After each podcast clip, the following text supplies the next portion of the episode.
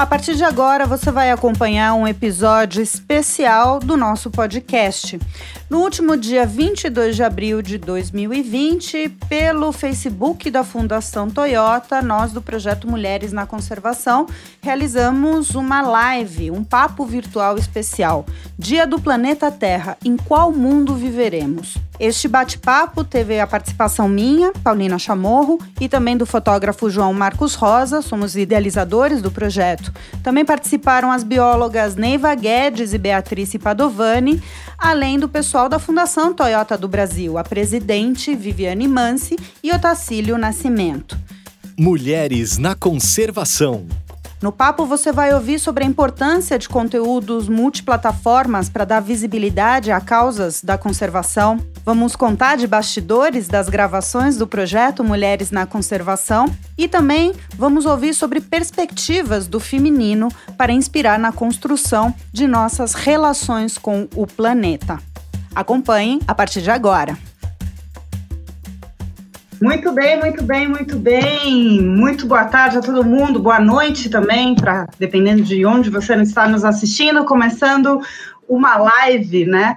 É, muito especial neste Dia da Terra, um dia para a gente refletir, um dia para a gente pensar e um dia para a gente contar boas histórias também sobre conservação.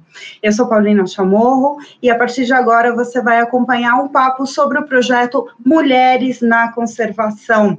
E para isso a gente tem uma turma muito especial, muito especial para nos inspirar e para a gente pensar em que planeta que a gente vai viver. Essa é a proposta dessa conversa hoje, essa é a proposta desse papo virtual dessa live hoje. Em que planeta é, viveremos, né?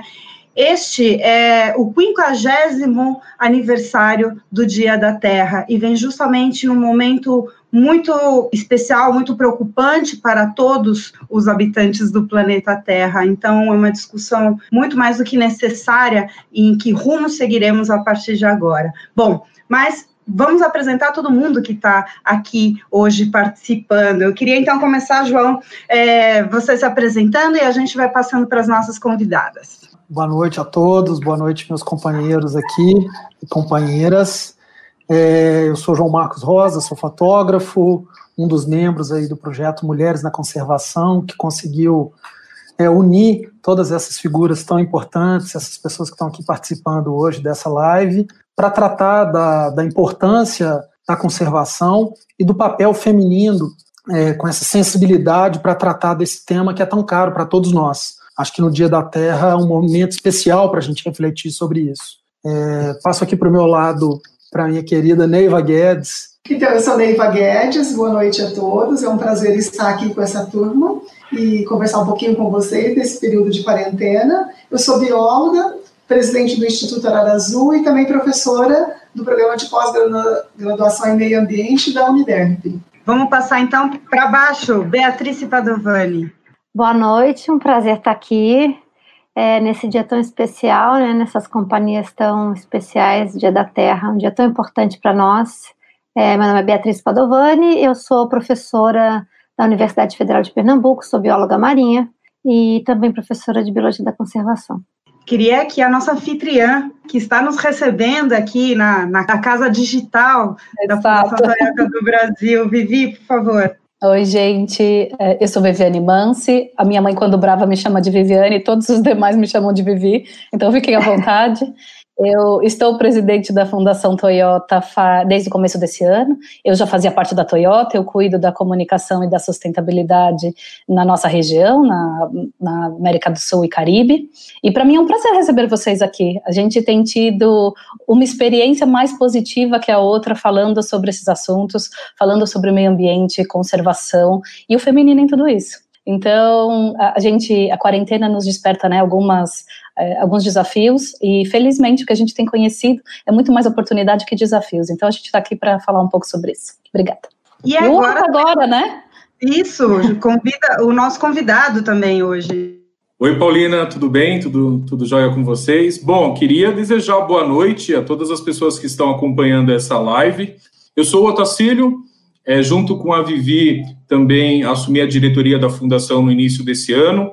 temos aí é, bons projetos, bons desafios para a gente coordenar. Eu estou muito feliz. E vamos, vamos debater, vamos, vamos conversar. Acho que é um dia muito especial, o Dia da Terra, e falar também sobre o protagonismo da mulher na liderança de projetos que a Fundação tem o seu, o seu papel, o seu patrocínio, é, é um privilégio muito grande de estar com todas vocês. E com você também, João.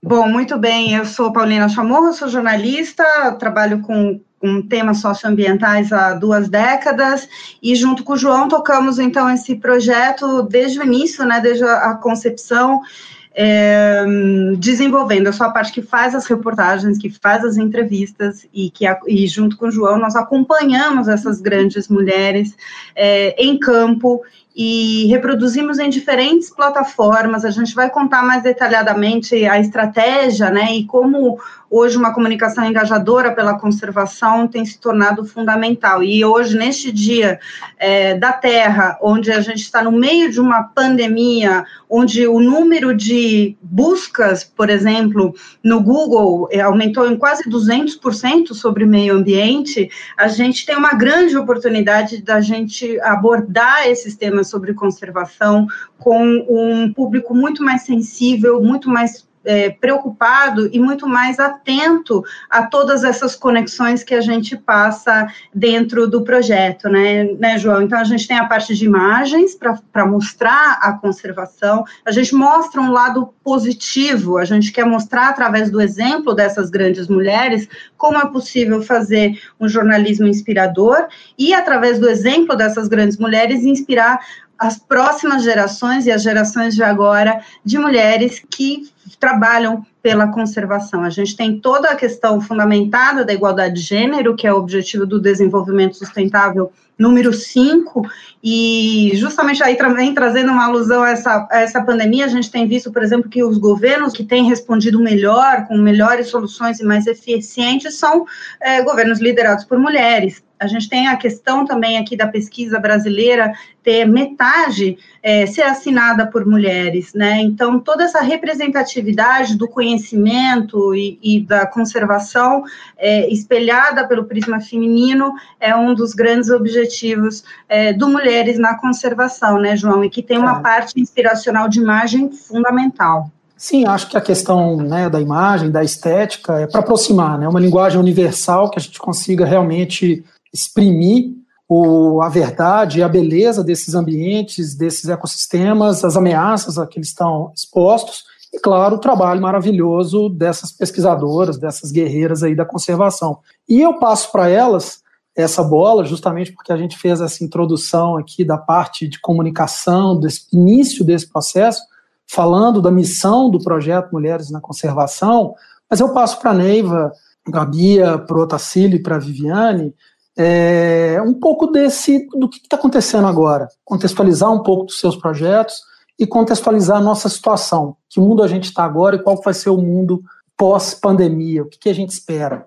Podemos começar com a Neiva, aqui do meu lado.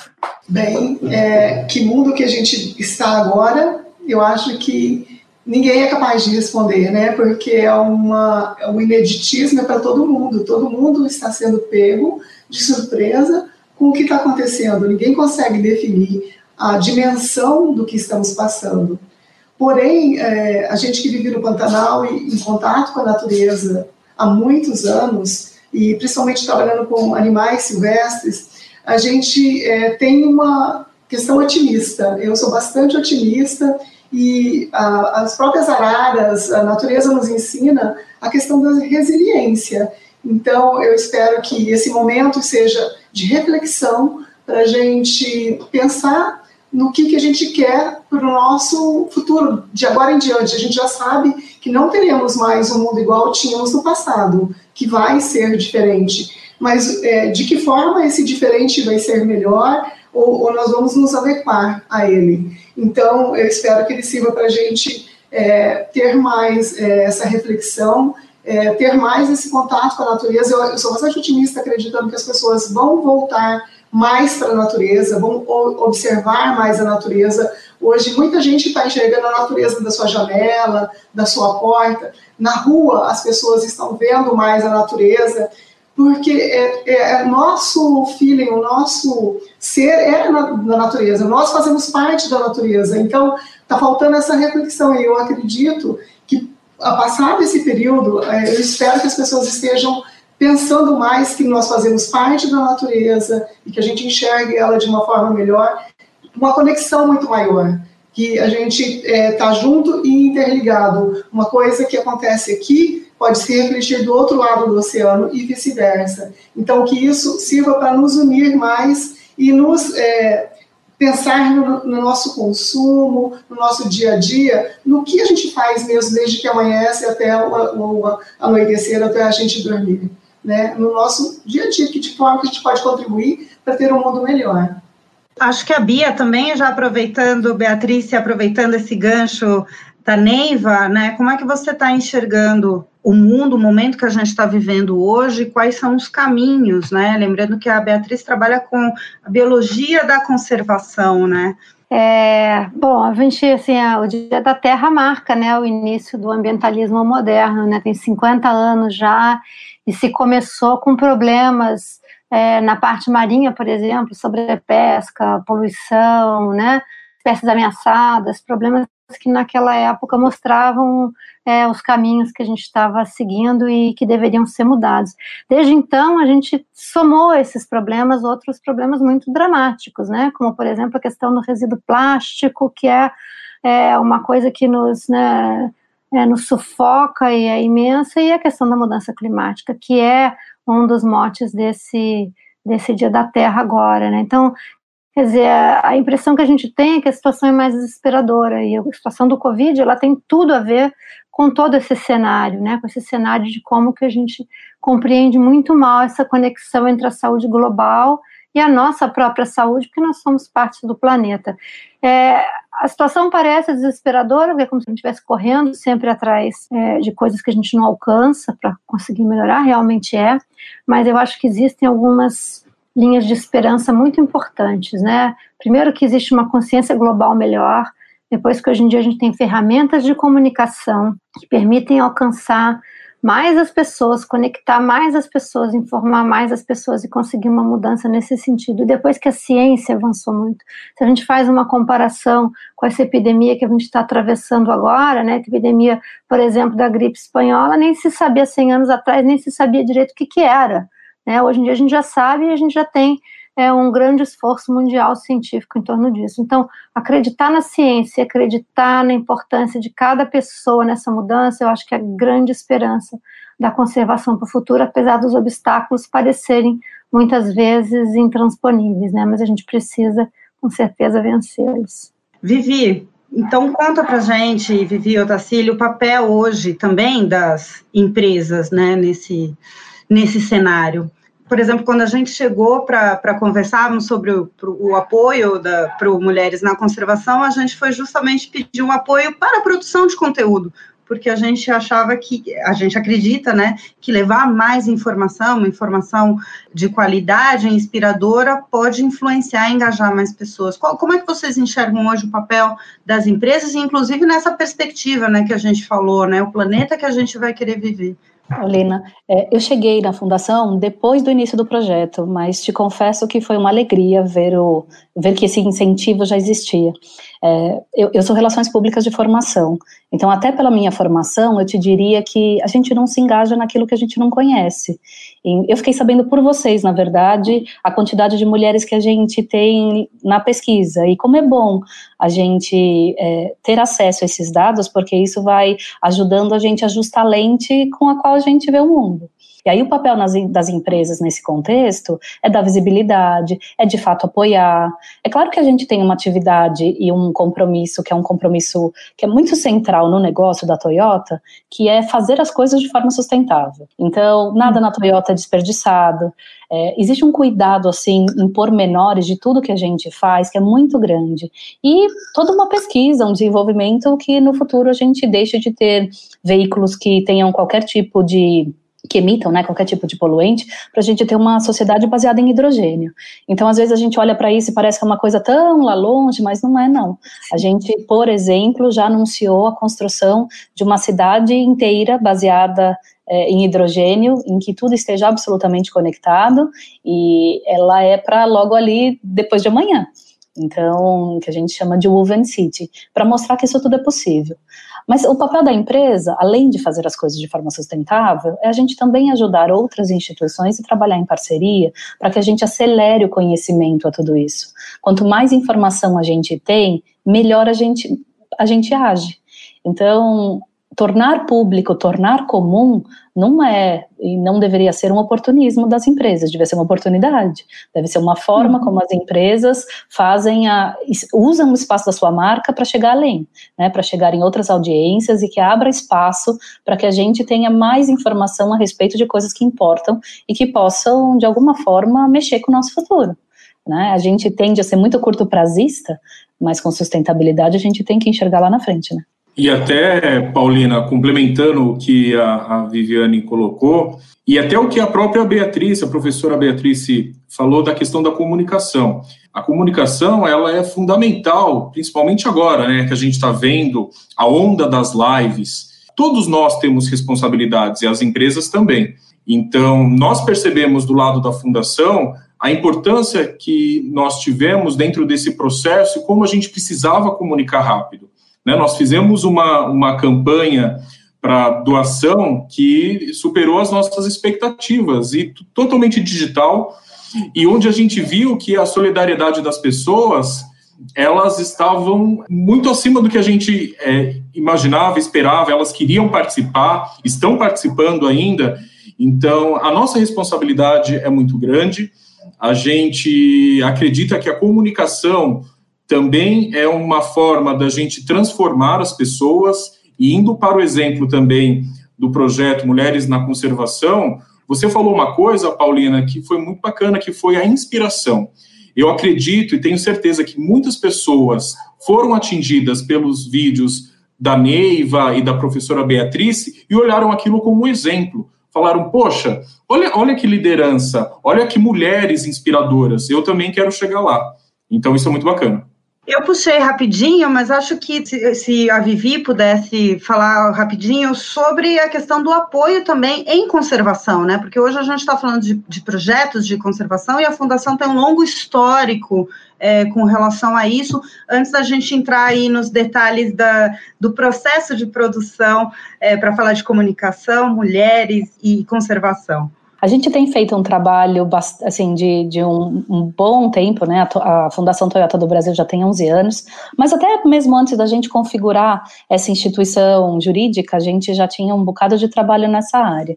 Eu acho que o nosso projeto mais longo é o projeto com a Neivia, com a Neivia Guedes. Para nós é um prazer porque o olhar que a gente tem sobre os nossos projetos, a gente tenta ter projetos no Brasil todo, né? Então a gente tem um projeto grande na Mantiqueira, no Nordeste com a Toyota Apa dos Corais, na, no Centro-Oeste focado nas araras azuis, e agora a gente começa a também olhar outras formas de contribuir.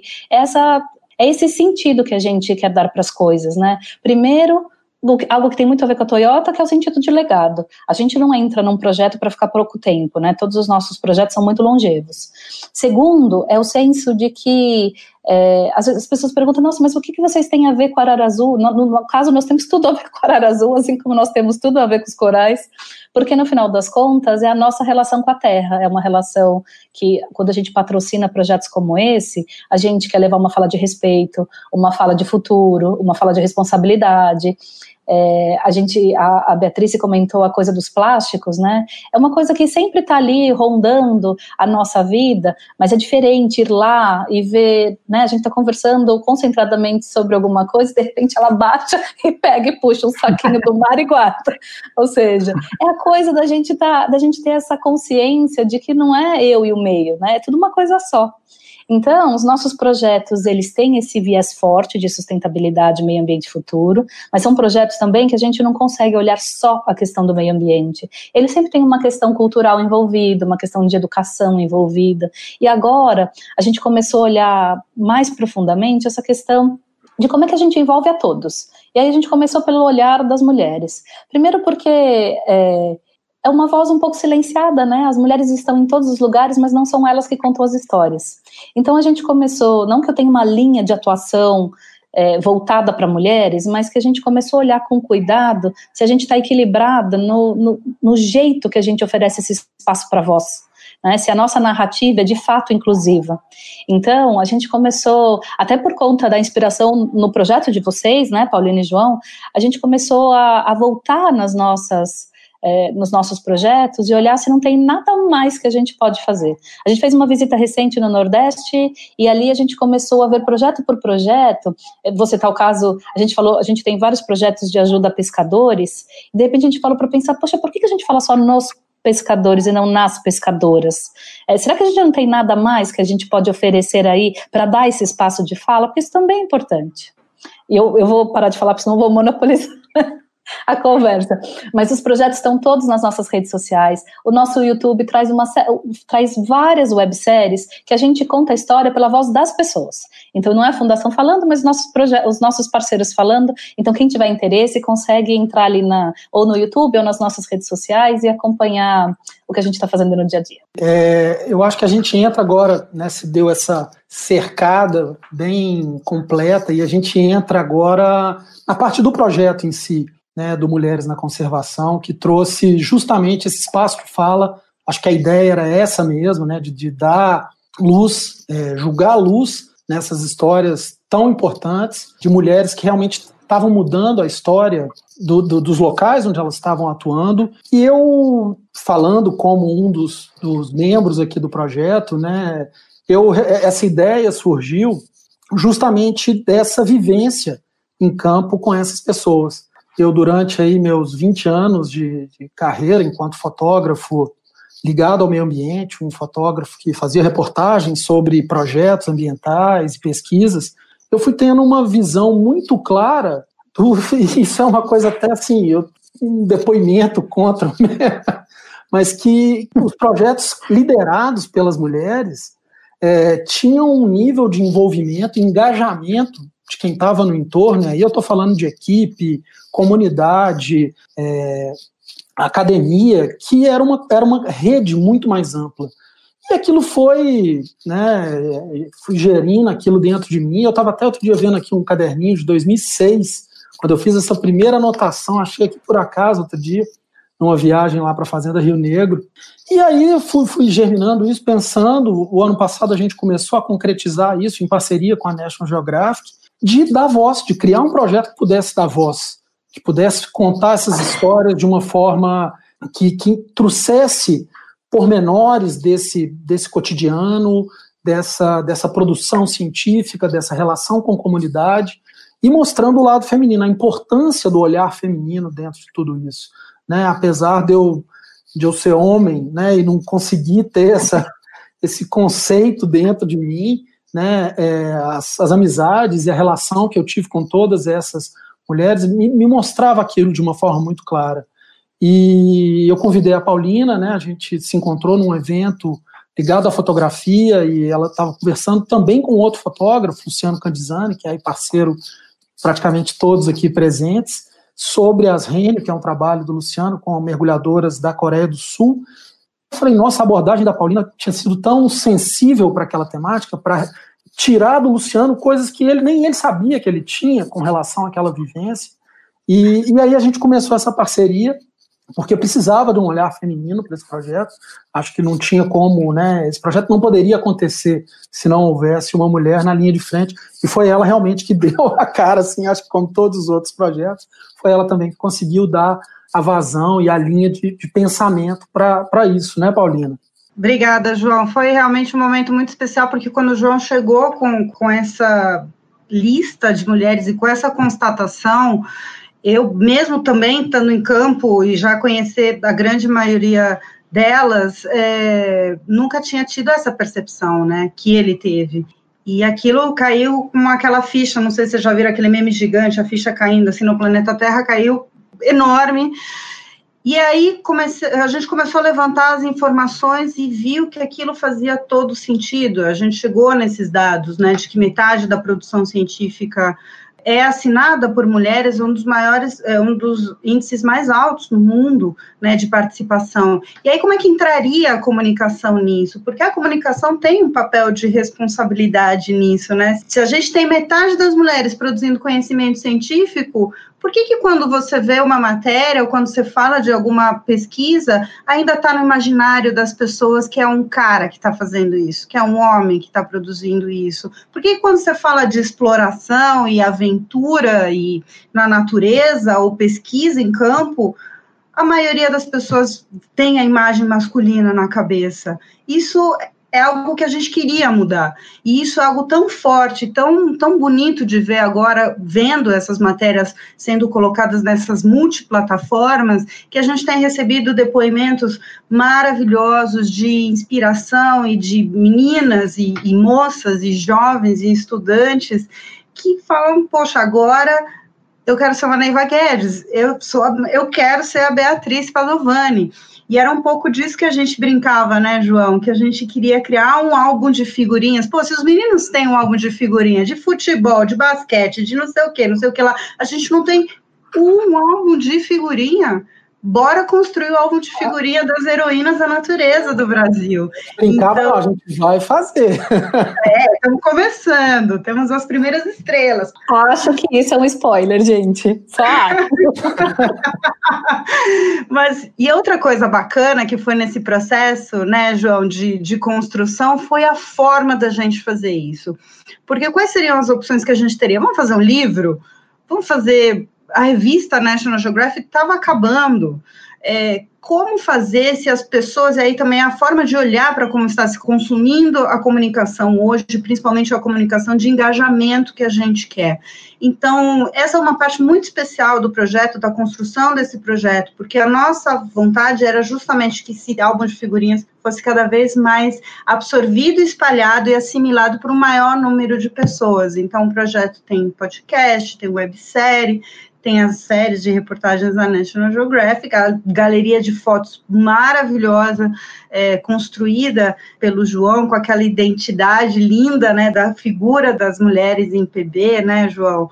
Tem toda uma lógica por trás, pensada em cima disso, mas que foi uma lógica que a gente foi construindo, foi fazendo, foi vivendo com elas, né? E, e, como o João falou, tá em campo com essas mulheres, tem essa percepção. Então, a premissa dele é a gente acompanhar, a verdade dele é acompanhar essas mulheres em campo e vivenciar o que elas estão passando, né? Então, não é uma entrevista que a gente chega e vai embora, a gente conviveu, né? Espero que tenha sido bom para vocês, meninas.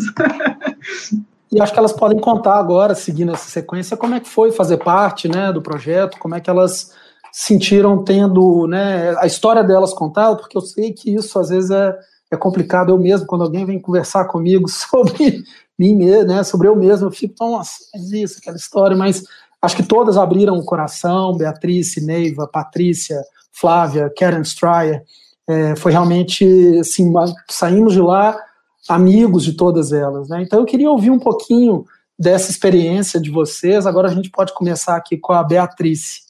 É, então, eu acho que vocês têm um jeito muito especial de espremer as coisas das pessoas, isso sem dúvida nenhuma, né? Vocês vão envolvendo e vocês vão levando a gente a contar uma história que você nem sabe que você tem essa história para contar. Né? Eu acho que depois que vocês foram embora, eu fiquei muito tempo pensando na não na questão do trabalho em si, né, mas na questão assim do papel da mulher porque eu sou de uma geração que não pensava muito nisso, sabe? Uma geração que insistia, era teimosa, foi teimosa, né? E, e não estava não, e ia adiante, e, e, e, acho que agia muito assim, é, mais na, na lógica de por que que é, é, eu quero fazer isso, eu vou conseguir, né? E, enfim, eu quero me envolver com isso, isso é minha paixão, e, e vamos que vamos, e você vai indo, então você não fica parando para pensar. A convivência, né, a gente é professora, né, Neiva, a gente convive com muita gente jovem, então a convivência com as gerações mais jovens, eu acho que traz uma postura bem diferente, uma consciência muito grande, isso é muito legal, eu acho que isso é muito libertador. Né? Quando vocês chegaram aqui para fazer a matéria, a gente estava no meio de um drama, estava no meio do problema do óleo. Né? Então eu fiquei achando assim que eu não ia conseguir levar vocês como eu gostaria, de, mas vocês é que levam levam a gente e vão contando a história, montando e conseguindo aquelas imagens maravilhosas. Eu fiquei super realizada, claro. Quem não fica, né? Todo mundo é vaidoso de ver tanta coisa bonita ali retratada, mas eu também fiquei muito contente estar no final umas mensagens importantes, né? Essas mensagens assim que eu acho até que são coincidentemente as mensagens da, do Dia da Terra, porque é o que tem que ser dito hoje em dia, né?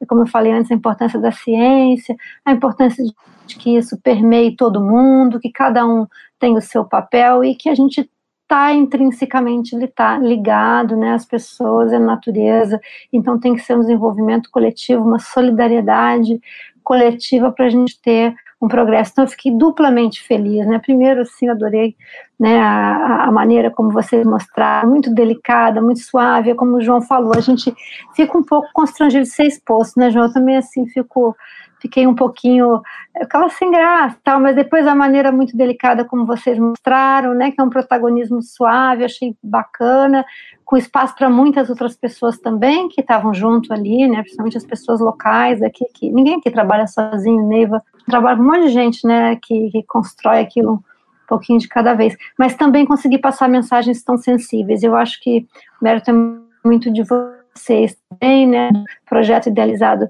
é, pela Toyota, mas por vocês de terem conseguido puxar esse olhar. Eu acho que isso está em vocês também. Vocês enxergaram e a gente vai se levando e vai trocando é, o que a coisa mais de dentro sabe dita e eu acho que as mensagens foram muito importantes.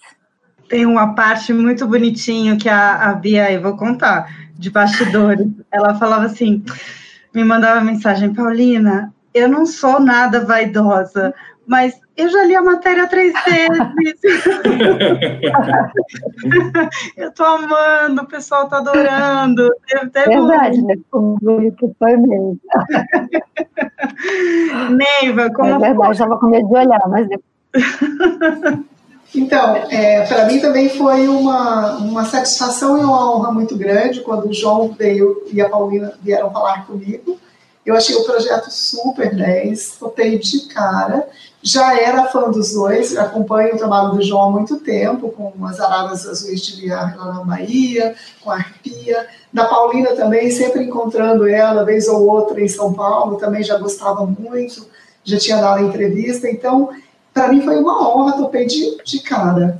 E, e eu sinto assim, quando tenho visitas no campo, e principalmente quando é jornalista ou fotógrafo de natureza que estão viajando por outros projetos, para mim é como se fosse um aprendizado, é como se tivesse um professor do lado, porque quer queira ou quer não, ele também está transmitindo conhecimento. Ao buscar o que a gente está fazendo ali, ele também está transmitindo.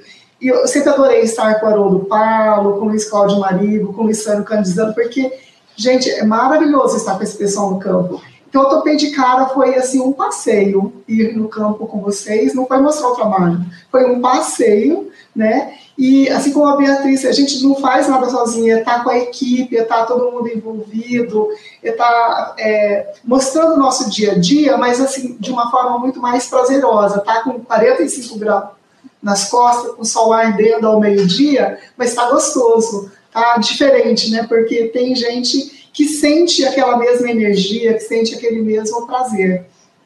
E poder compartilhar isso com outras pessoas, que eu acho que é uma coisa que a gente sempre faz de querer cada vez mais gente envolvidas com conservação ou é, contaminar outras pessoas com esse amor que você tem pela natureza.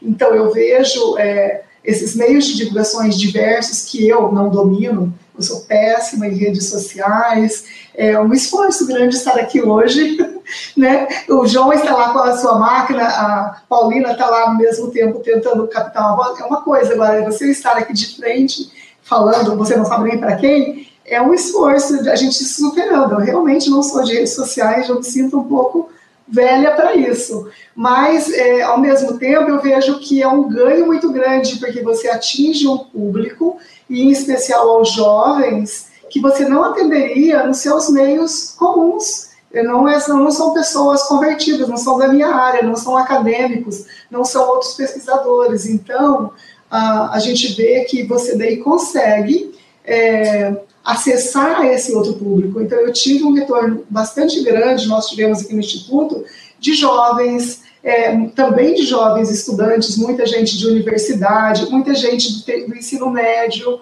É, porque o que, que acontece? Se as pessoas não conhecem, como que elas não conhecem a sua biodiversidade, os seus trabalhos, como que elas vão gostar, como que elas vão amar, como que elas vão participar, como que elas vão ajudar, como que elas vão colaborar. Então, o papel desse Mulheres na Conservação que Paulina, João, com o apoio da Fundação Toyota, estão fazendo é extremamente importante, porque está mostrando para os brasileiros o que a gente tem, a nossa riqueza, de como a gente pode é, é, conhecer, é, ajudar e manter essa biodiversidade. Hoje mesmo eu estava falando com a minha irmã Eveline, que tem um filho de 5 anos, e ela falou que ele gosta muito de falcão peregrino. E eu falei, ah, que ótimo, legal que ele gosta de falcão peregrino, mas a gente tem uma série de gaviões, de falcões aqui no Brasil, que são tão lindos ou mais que o falcão peregrino, que ele poderia conhecer e gostar. Mas não tem uma historinha, não tem um vídeo, não tem nada para a criança gostar. Então a gente precisa de que brasileiros ou outras pessoas se envolvam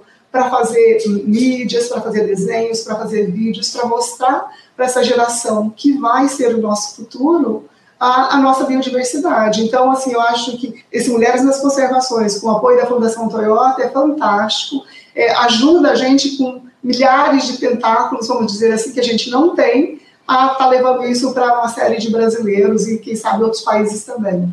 O Paulina, e até para recordar aqui, eu conheço a Neiva há uns 10 anos. E há uns cinco anos nós fizemos uma gravação no Pantanal, que era um vídeo institucional, acho que a, a Neiva vai lembrar.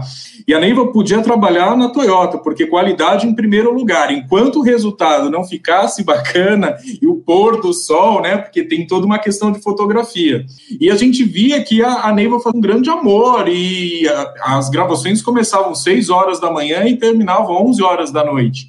E o resultado no final ficou bacana, né, Neiva? Mas, assim, é, foi, foi muito bacana, né? Foi um conteúdo também que nós fizemos. E aí eu pude ver que a Neiva aí tinha outras habilidades também.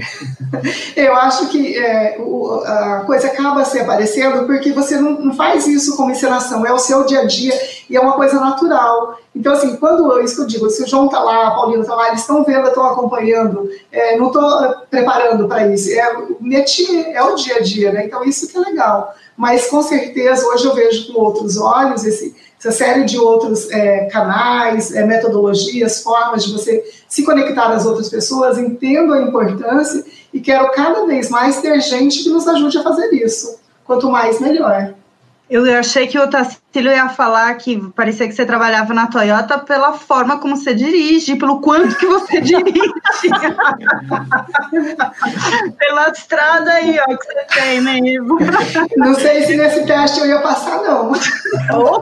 eu, eu já andei aí com você, mulher é uma fera o volante.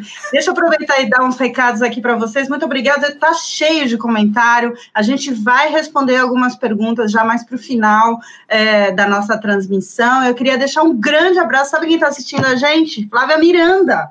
Grande Flávia Miranda também uma das personagens aqui do Mulheres na Conservação. Fizemos um trabalho lindo no Delta do Panaíba. Então, muito obrigada. Estou sabendo aqui que está bombando, tem um monte de gente adorando. Mas eu queria, ainda para encerrar esse nosso bloco, né, de falar sobre a importância da comunicação e da importância hoje de ver justamente a conservação sendo e a igualdade de gênero sendo colocada de maneiras tão diferentes, né, para atingir um número de pessoas. Como é que vocês veem isso? Como é que vocês estão vendo, Vivi, o papel hoje da comunicação e a forma, né, de apoio que vocês é, deram para poder viabilizar justamente é, tudo isso? Paulina, a gente, eu acho que a gente trabalha em grandes em grandes linhas que talvez a gente nem expresse isso tão bem quando a gente escreve sobre os nossos projetos. O primeiro é, de fato, fazer um, um patrocínio consistente. É, patrocínio consistente significa que uma vez que a gente é parceiro, o senhor Otacílio vai lá, acompanha de perto, Bom. visita, olha os indicadores um a um. Quer dizer. O famoso Gente Gimbutsu, né, Vivi? Ir até o local. É. Exatamente. É o Gente Gimbutsu, que é tão tradicional na Toyota, que é a gente ir para o Gemba, ou seja, onde as coisas acontecem, e olhar as coisas com os nossos próprios olhos. Porque é uma forma que a gente entende, na verdade, que é uma forma de respeito pelos parceiros, né? A gente tem um jeito de trabalhar que está muito distante de fazer um patrocínio e acabou a história por aí. Então a gente vai junto, a gente leva os nossos parceiros, a gente usa as nossas redes pessoais para falar dos projetos, a gente incentiva que os parceiros usem diferentes formatos de comunicação. É, eu acho que esse é um, é um complemento, né? Além do patrocínio em si, é uma forma que a gente tem de estar sempre, ou tentar pelo menos estar sempre muito perto, para trocar ideias, para aprender novos jeitos de fazer as coisas. Então a gente volta sempre muito mexida, a gente sempre volta muito entusiasmada e muito transformada de cada uma das visitas que a gente faz, porque a gente sempre volta com o espírito de colocar em prática coisas diferentes, seja porque a gente aprendeu com os parceiros, seja porque a gente criou com os parceiros naquele momento. É, e aí uma coisa que, que vocês falaram, que o João falou logo no comecinho, que é tão importante, que no final das contas, quando uma empresa coloca uma energia né, para ajudar um projeto a acontecer, o que, é, o que é importante é que o exemplo arrasta, né? Então, é mais do que a gente falar que isso aqui é importante, que isso aquilo lá é importante, é um jeito que a gente coloca nossa energia nas coisas, porque isso acaba valendo mais. Quando a gente coloca nossa energia e vai junto, as coisas se transformam. Ou quando a Neiva, a quantidade de, de comentários que eu estou vendo aqui chegarem sobre a felicidade das pessoas de, de falarem, Neiva, você me inspira, a gente vai criar uma nova geração de cientistas, né, gente? Como isso é importante para o Brasil. É, eu e o Otto discutimos muito de forma bem regular que eu tenho um desejo, eu, né, no caso, a gente já está trabalhando firmemente nisso ao desespero do Tacílio. A gente precisa trabalhar mais em educação, porque a gente precisa sair do fim da fila do desenvolvimento econômico. Então a gente vai trabalhar mais para a ciência, a gente vai trabalhar mais para que as crianças de hoje assim, achem o máximo ser cientista amanhã, porque hoje é difícil, porque não está no imaginário das crianças. Quando a Neiva fala, quando a Beatriz fala, quando a Sueli do nosso projeto da Mantiqueira fala, quando tantas, tantas outras pessoas envolvidas contam as suas histórias, isso se torna um futuro possível para as crianças. Isso vai voltar para a gente em forma de desenvolvimento econômico, desenvolvimento social, desenvolvimento político, inclusive, da gente lutar com as táticas adequadas para alcançar os nossos sonhos estratégicos, né? A frase não é minha no caso, mas eu sempre levei ela bem, bem perto de mim, porque é uma forma da gente fazer as coisas acontecerem mais rápido. Acho que agora a gente está indo para uma parte final, como eu falei, a gente vai falar, eh, daqui a pouco a gente vai responder as perguntas, então a gente queria tratar de uma de uma parte, né, João, de contar um pouco como é que foi produzir é, isso, como é que foi estar em campo, né, falar de bastidores, mas fiquem tranquilas, meninas, a gente vai contar só o permitido, e, mas eu, eu assim, eu, eu queria só comentar das duas, de algo muito especial, né, a Neiva eu conheço já há, também há 20 anos de fazer entrevista de rádio, né, para a Rádio AM, né, e, e estar convivendo com ela, a gente teve um momento muito especial que eu pude te ver é, voltando. A, a, a, Neiva tem um lado aí conhecida também como uma grande referência em fazer rapel em árvore, né, em escalada de árvore.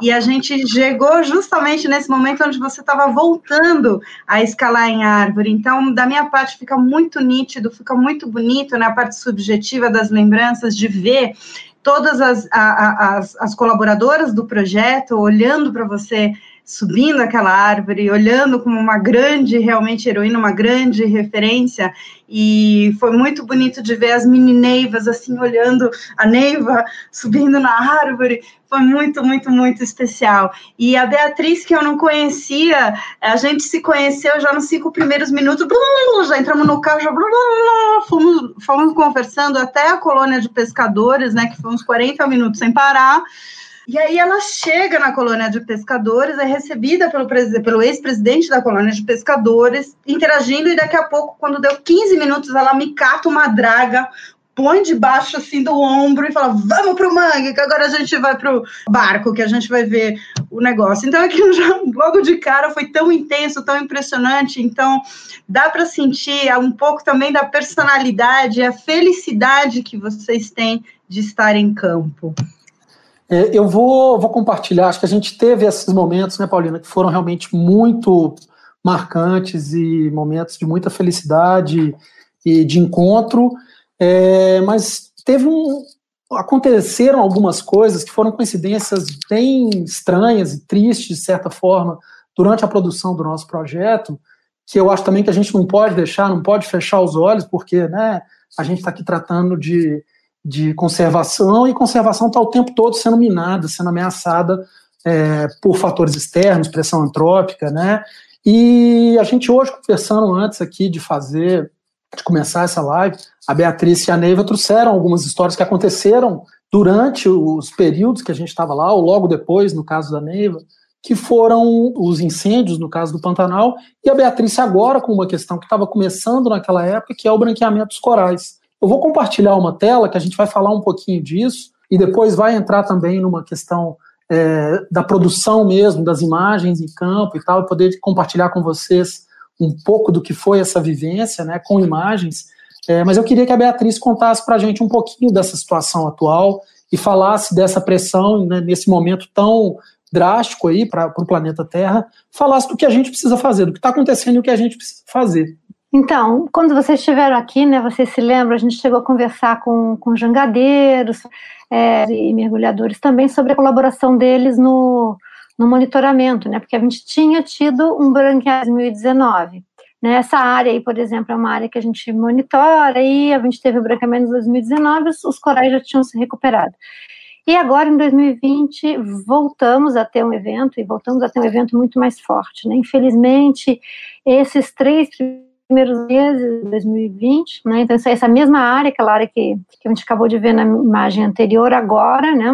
É, um mês atrás, e, e, a gente vê que, que os corais estão branqueados, isso é um fenômeno que ocorre em função de um aumento anômalo na, na temperatura da água do mar, ou seja, a temperatura está acima da média climática histórica, tem 141 anos que se mede a, a temperatura da água, e esses três primeiros meses foram os mais quentes, segundos mais quentes da história, é, e, e, o que é mais dramático é num ano que não é El Niño, nós estamos numa situação de El Niño, um fenômeno de aquecimento global da água do mar, né, que, que ocorre no Pacífico e por teleconexão chega no Atlântico, e esse não é um ano de El Ninho e a gente está tendo um branqueamento. Então, realmente, a mudança climática, o aumento desses eventos, da intensidade desses eventos, da frequência com que eles ocorrem, é uma questão extremamente preocupante. Né? Os corais têm se mostrado resilientes de reinar desses eventos, mas cada evento os deixa mais vulneráveis. Né? Então, realmente, é, é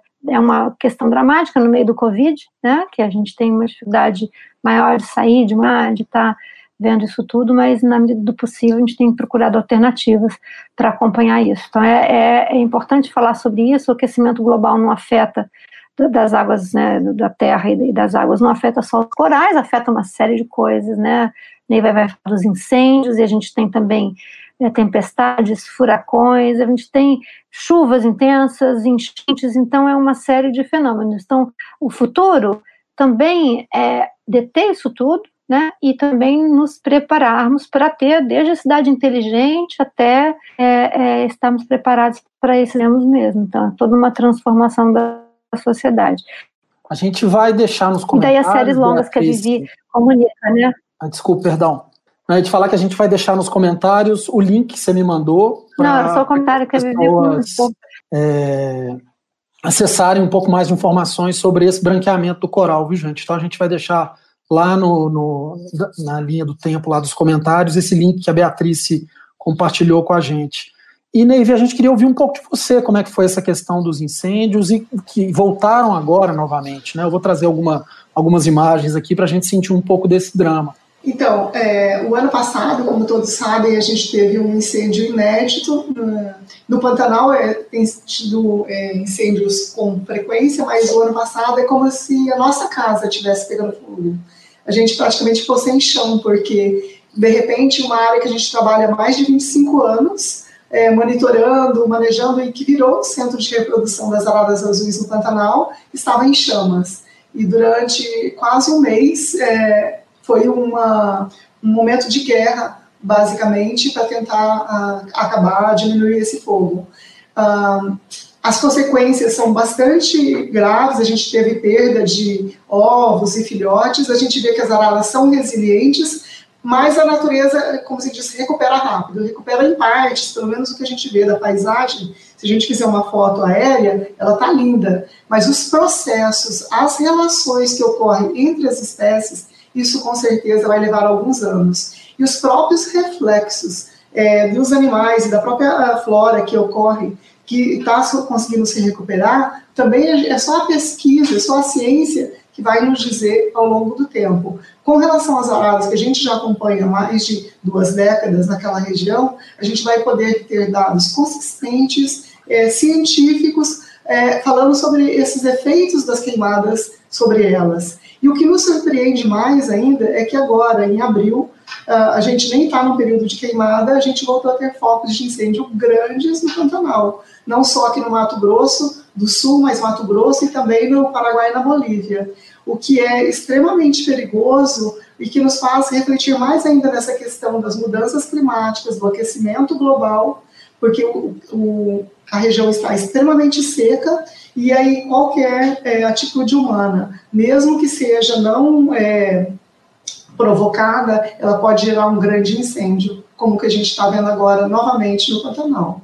Bom, eu acho que a gente tem né, toda essa parte desse drama e desse, dessas pressões que, que esses ambientes estão ameaçados, mas a gente queria trazer também é, cenas de inspiração, principalmente do, do trabalho dessas, dessas guerreiras aí, dessas heroínas da conservação em campo. E foi muito, realmente muito valioso poder acompanhá-las e poder dividir. Esse era o grande intuito do projeto: inspirar as pessoas a seguirem nesse processo de conservação, na busca por uma conexão maior com a natureza. Então, para a gente, para mim, né, para Paulina, enquanto comunicadores, poder ter essa oportunidade de contar essas histórias tão importantes para a conservação brasileira realmente foi é, uma coisa que não tem palavras para descrever, até porque eu sou um fotógrafo. Né? Então, a gente tentou trazer em imagens é, essa relação, o trabalho da Beatriz, a amplitude dele, desde os manguezais aos recifes de coral, aos meros em, em, na profundidade, né? É, a Neiva, como a Paulina trouxe, essa questão da, de voltar a subir nas árvores, né, tá lá em cima, próximo dos filhotes, a gente via no olho dela essa alegria é, e vimos de todos os, os ângulos, né? Então a gente tentou também fazer uma contextualização dessa, dessa história de uma forma muito ampla, de cima, de baixo d'água, do lado, subindo junto, é, acompanhando, acordando junto, dormindo do lado, vendo realmente o que essas, essas mulheres passavam e como elas conduziam esses projetos, suas equipes, né? É, ver a Neiva ali em cima realmente para mim foi uma coisa que eu sonhava há muito tempo enquanto um fotógrafo, ver a admiração das, das pesquisadoras que trabalham é, com ela, vendo ela ali em cima, tratando com aquele carinho e aquele amor as araras, a Beatrice com um peixe na água, né? Eu passava até vergonha mergulhando e ela naquela eu, eu na minha apneia de, sei lá, um minuto, ela dois minutos lá debaixo d'água olhando para mim.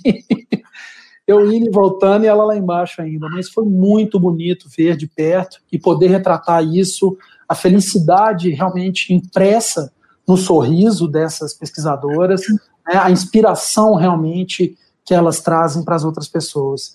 E acho que a Paulina pode falar um pouco, né, dessa da relação que foi criada nesse entorno. Foi, não, vou, não vai dar muito tempo, mas é muito legal dessa, dessas imagens de bastidores. Eu queria só deixar alguns recados, a gente já está quase encerrando em alguns poucos minutos. As perguntas vão ser respondidas posteriormente. Eu só queria deixar registrado duas coisas bem legais que chegaram aqui. O Hélio Castro falando da conservação neste momento vivido pelo país, quais são os caminhos que a gente vai percorrer.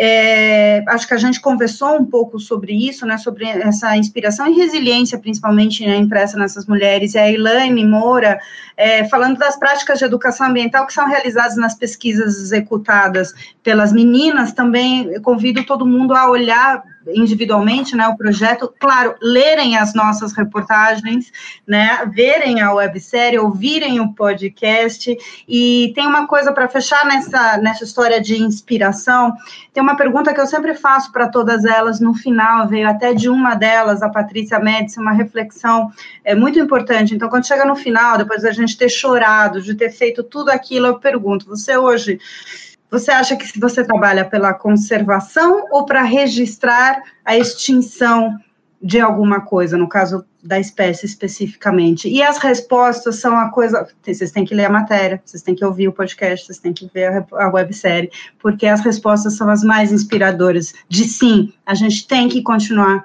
fazendo isso. Então, queria agradecer imensamente a vocês, cinco grandes mulheres que me inspiram e estão ajudando a inspirar tantas outras pessoas a trabalharem, continuarem trabalhando pela conservação. Agradecer imensamente à Fundação Toyota por ter acreditado desde o início que fazer um projeto de comunicação é, seria realmente a gente, nem a gente sabia onde a gente ia chegar, né? Com tanta gente atingida, né? E muito obrigado, obrigado claro, ao João, pela parceria imensa e vamos embora. Eu queria que todo mundo deixasse, ainda tem um minutinho para cada um, então acho que cada um pode fazer o, encer o seu encerramento. Valeu demais, gente. Bom, queria agradecer aí a participação de todos e fica o convite de vocês conferirem todo esse conteúdo nas plataformas da, da Fundação. Obrigado. Gente, conversa foi um prazer. Me dá uma alegria sem fim de ver ex-colegas de trabalho que me inspiraram tanto, tantos colegas nossos da Toyota. A Saori está vendo a gente aqui, que é a pessoa que sentou na cadeira de diretor, diretora da Fundação Toyota antes do OTA, e tantas outras pessoas bacanas, a Marcia Tibério, a Bruna Lima. Estou vendo aqui vários nomes queridos passarem.